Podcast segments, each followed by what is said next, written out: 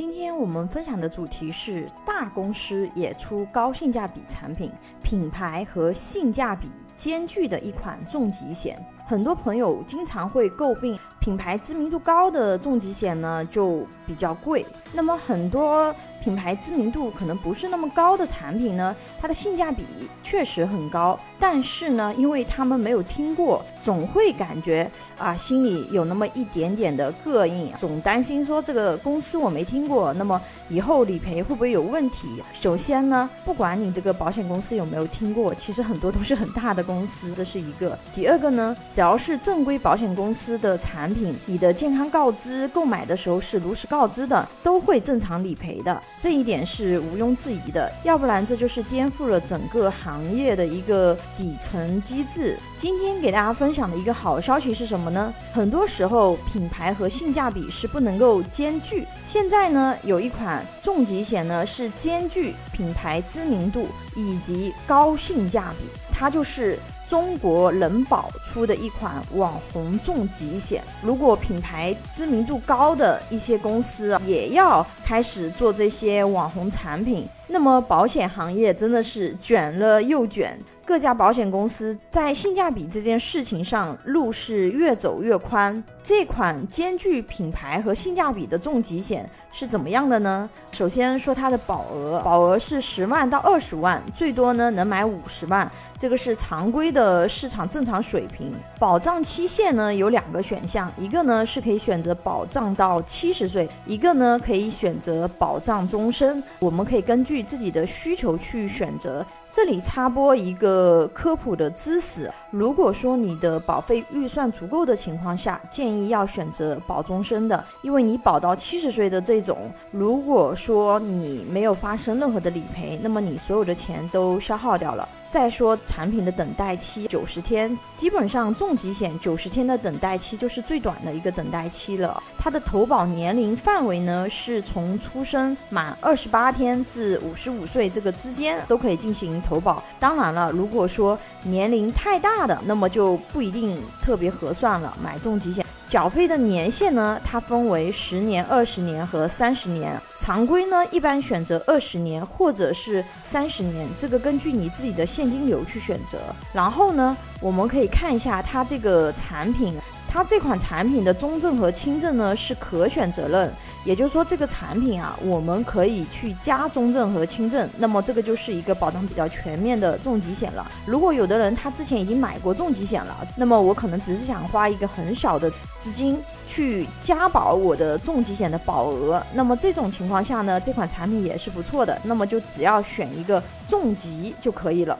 它这款产品也做了一个额外赔付的这样子的比例，就是买了保险以后的十年内呢，如果发生重疾理赔，可以额外赔百分之五十。也就是说，比如说买了五十万，十年内发生理赔可以赔到七十五万。但是这个项目上和很多其他的这个产品比，还是稍微薄弱了一点点，因为很多产品都是。六十周岁以前可以额外赔付百分之五十，甚至是百分之八十。所以说这款产品的这个环节，你要跟一些特别高的产品比呢，其实弱了一点。但是呢，你要跟比如说某某安呀、某某寿啊等等这些公司去比，那么。它就属于非常有优势了，因为它的体量和品牌跟他们是同一阵线的，但是他们的产品是没有的。但是你如果跟其他的一些产品比，可能是弱了一点，和传统的一些保险公司比，那么它又有优势。然后呢，我们再看价格，这款产品的价格如果和我们前面说的一些传统保险公司对比，基本上可以吊打他们了，因为不同的产品啊，相同的五十万的重疾险。这一款产品和它同等级别品牌的传统保险公司的产品对比呢，能够便宜百分之三十到五十。因为不同的年龄以及不同的细节产品呢，会有一些差异。有保险需求的朋友可以关注微信公众号“富贵成长记”或者私信老师咨询具体的情况，我们可以具体的去讲。同时，新冠肺炎这款产品也能保，因为以前是没有新冠肺炎的嘛。这款产品也根据现代时代的背景加了这个新冠肺炎这一块的保障，比如确诊普通型的新型肺炎按轻症赔，也就是赔百分之三十，比如说五十万赔十五万。如果是确诊重型或者是危重型的新冠肺炎按重疾赔，也就是赔百分之百，比如说买五十万直接赔五十万。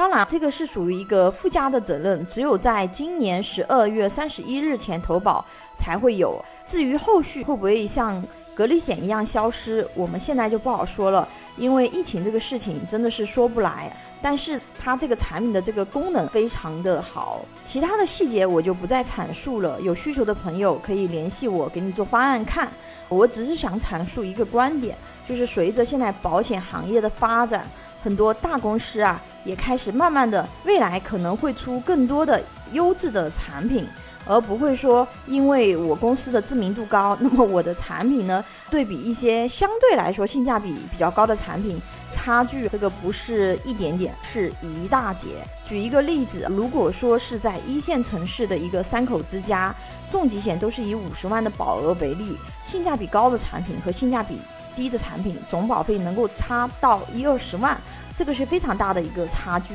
所以有保险需求的朋友可以关注微信公众号“富贵成长记”或者私信老师咨询。拥有一百多家保险公司产品库，可以轻松货比三家，帮助有保险需求的家庭省钱省时间。关注我，教你买对保险。